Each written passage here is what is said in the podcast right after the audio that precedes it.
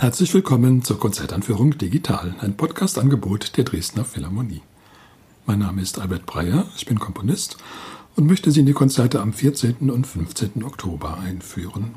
Auf dem Programm stehen die Ouvertüre zu Ruslan und Ludmilla von Michael Klinker, das Violinkonzert von Jean Sibelius und die sinfonische Dichtung Eine Alpensinfonie von Richard Strauss. Die Dresdner Philharmonie spielt unter der Leitung von Alexandre Bloch. Solist ist James Enes.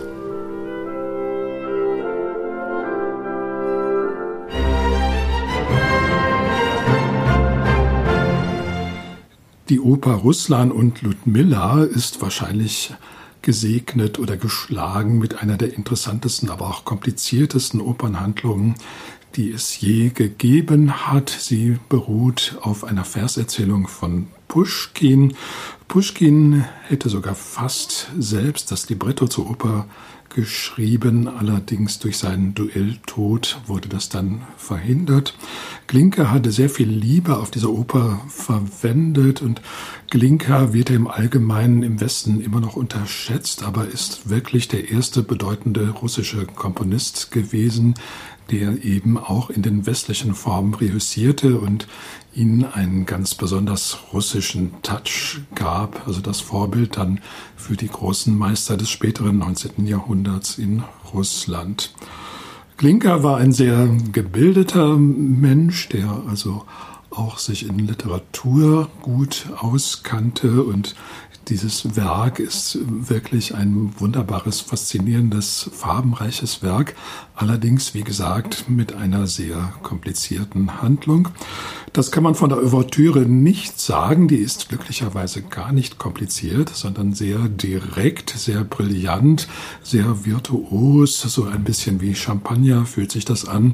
Die Dirigenten werden oft dazu verleitet, dieses Stück auch besonders schnell zu spielen. In diesem Falle ist es auch gar kein Schade, kann es eigentlich ganz gut vertragen, dass man eben wirklich ein ganz strahlendes, funkelndes, sehr schnell vorbeirauschendes Werk daraus macht. Es gibt die Ouvertüre sogar in zahlreichen Bearbeitungen für alle möglichen Besetzungen, aber natürlich ist die Originalfassung wie fast immer die beste und die schönste.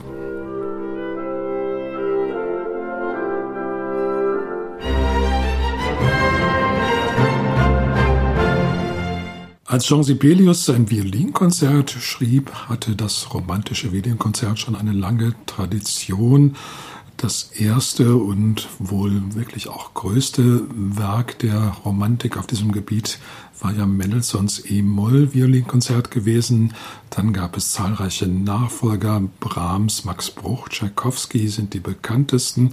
Und es war sozusagen eine Gattung für sich, nicht nur das Violinkonzert, sondern eben das romantische Violinkonzert, von dem man Bestimmtes erwartete, nämlich sehr viel Stimmung, sehr viel Atmosphäre, sehr viel gesangliche Passagen der Geige und natürlich auch sehr viel Virtuosität.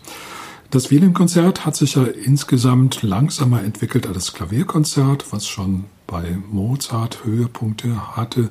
Violinkonzerte, die waren zunächst noch ein bisschen zurückhaltend. Selbst das Konzert von Beethoven hat noch keineswegs so diese virtuosen Stellen aufzuweisen wie die späteren Konzerte. Aber im späteren 19. Jahrhundert ging das dann richtig los. Natürlich hat Paganini da Anstoß gegeben, der die Geigentechnik eben nochmal von Grund aus revolutionierte.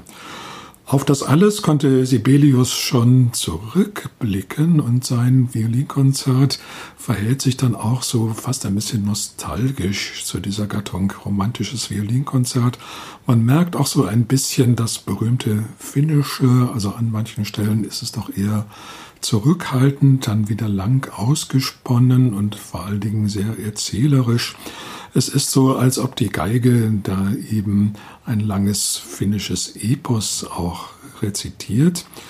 Sibelius hat zunächst wenig Erfolg gehabt mit dem Stück. Die Geiger, denen er es zu spielen gab, die kamen zunächst nicht richtig damit zurecht, aber als dann schließlich dieses Stück seine Interpreten gefunden hatte, das muss man wohl so sagen, also Violinkonzerte, die gibt es manchmal und sie haben keinen Erfolg, solange bis sie auf einen Interpreten stoßen, der wirklich sie zu ihrem Recht kommen lässt. Das war bei Sibelius auch. In dem Moment, als die berühmten Geiger der Zeit da sich dem Stück widmeten, wurde es eben auch überall bekannt und es wurde dann schnell eingereiht in diese große Linie der romantischen Willi-Konzerte. Also alle, die ihren Tschaikowski spielten, ihren Brahms spielten, spielten dann auch ihren Sibelius. Das ist bis heute so geblieben und äh, hängt damit zusammen, dass es eben auch wirklich äußerlich und innerlich sehr viele Züge gemeinsam hat mit diesen anderen großen Werken. Der Unterschied, wie gesagt, liegt, dass Sibelius doch stellenweise sehr, sehr nostalgisch klingt. Das Stück ist ja schon im 20. Jahrhundert komponiert, wenn auch ganz früh, und man merkt doch, dass sich eigentlich die Zeitstimmung schon geändert hat, dass es so mit der Romantik ein wenig zu Ende geht. Sibelius allerdings hat sich davon nie ganz trennen wollen. Sein Herz gehörte doch letztendlich der Spätromantik und der ganzen Ausdruckswelt, die damit verbunden ist. Beim Publikum war das natürlich eher ein Vorteil. Wahrscheinlich werden kaum Violinkonzerte so sehr geliebt wie die aus der Spätromantik und das gilt eben auch für das Konzert von Sibelius.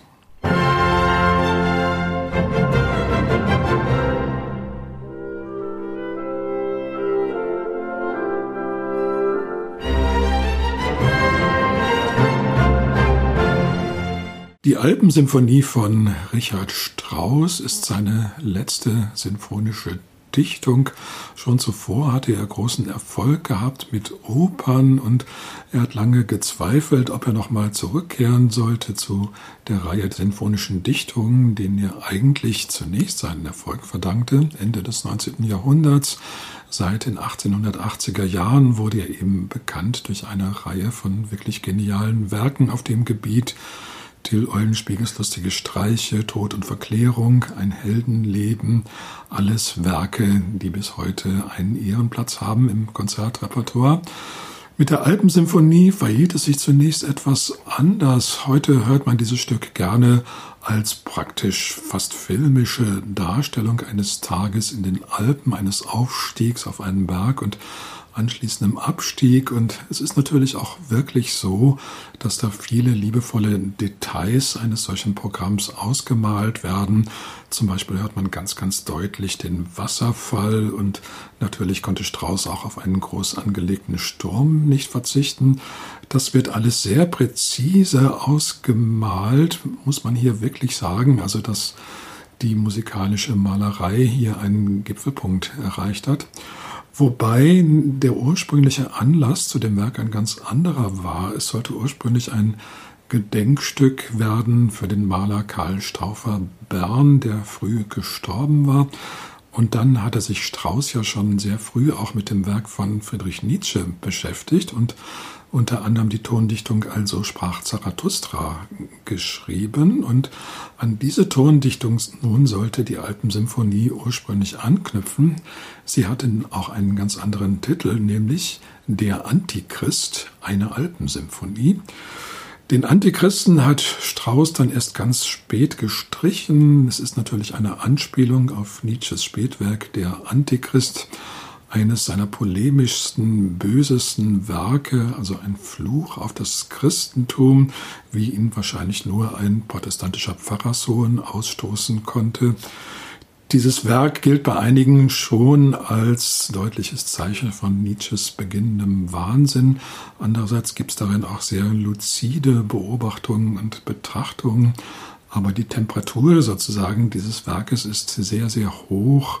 Der Tonfall ist sehr schneidend und was Strauss dazu bewogen haben mag, sich nach dem Zarathustra ausgerechnet diesem Werk von Nietzsche zu widmen, das ist doch etwas unklar. Offensichtlich hatte er auch ein Hühnchen zu rupfen mit dem Christentum und wollte das auf diese Weise tun wobei er das in gewisser Weise dann auch wieder zurückgenommen hat, weil bei dem endgültigen Werk, bei der Alpensymphonie, wie wir sie heute kennen, ist davon eigentlich nichts mehr zu spüren.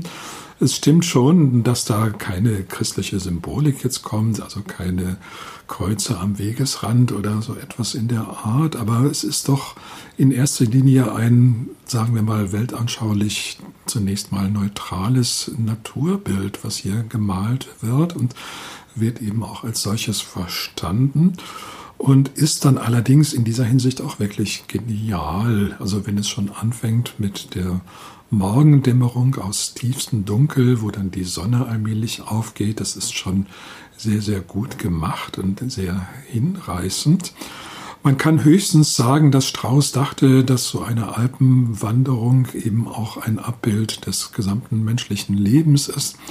Es gibt da ja auch zahlreiche Schwierigkeiten, also eine, eine, eine Stelle, in der sogar das Gestrüpp dargestellt wird, das der Wanderer besiegen muss, weil er sich eben verirrt hat auf dem Weg.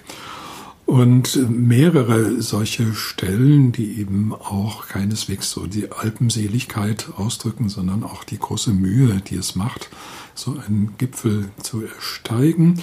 Das Ganze beruht wohl auf einem Erlebnis des jungen Strauß, der einmal auf einer Alpenwanderung in ein Gewitter geraten ist und dann völlig durchnässt und mühsam den Abstieg finden musste. Das wird so ungefähr nachgezeichnet, auch in der Musik mit einzelnen Stationen, die dann auch verschiedenes Gewicht haben. Jedenfalls ist natürlich dieses Gewitter und dieser Sturm besonders breit und auch besonders überzeugend dargestellt.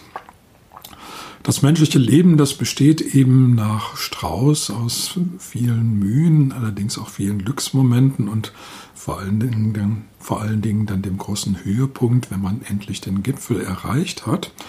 Wobei Strauß dem Abstieg vom Gipfel ungefähr genauso viel Zeit widmet wie dem Aufstieg. Also es ist keineswegs so, dass dem Erlebnis des Gipfels dann besonders viel Raum gewidmet wird oder dass es eben als Höhepunkt überhaupt der symphonischen Dichtung erscheint, sondern es ist eben nur die höchste Station.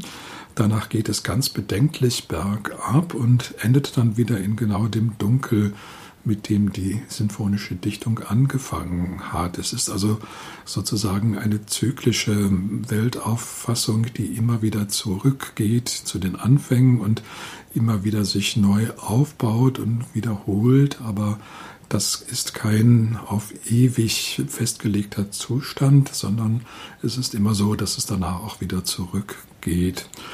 Vielleicht kann man darin etwas Antichristliches sehen, weil die christliche Weltanschauung doch eben keineswegs zyklisch ist, sondern ihr eindeutiges Ziel hat, ihr Ende hat, eben mit dem jüngsten Gericht, auf das sich eben die menschheitliche Entwicklung zubewegt.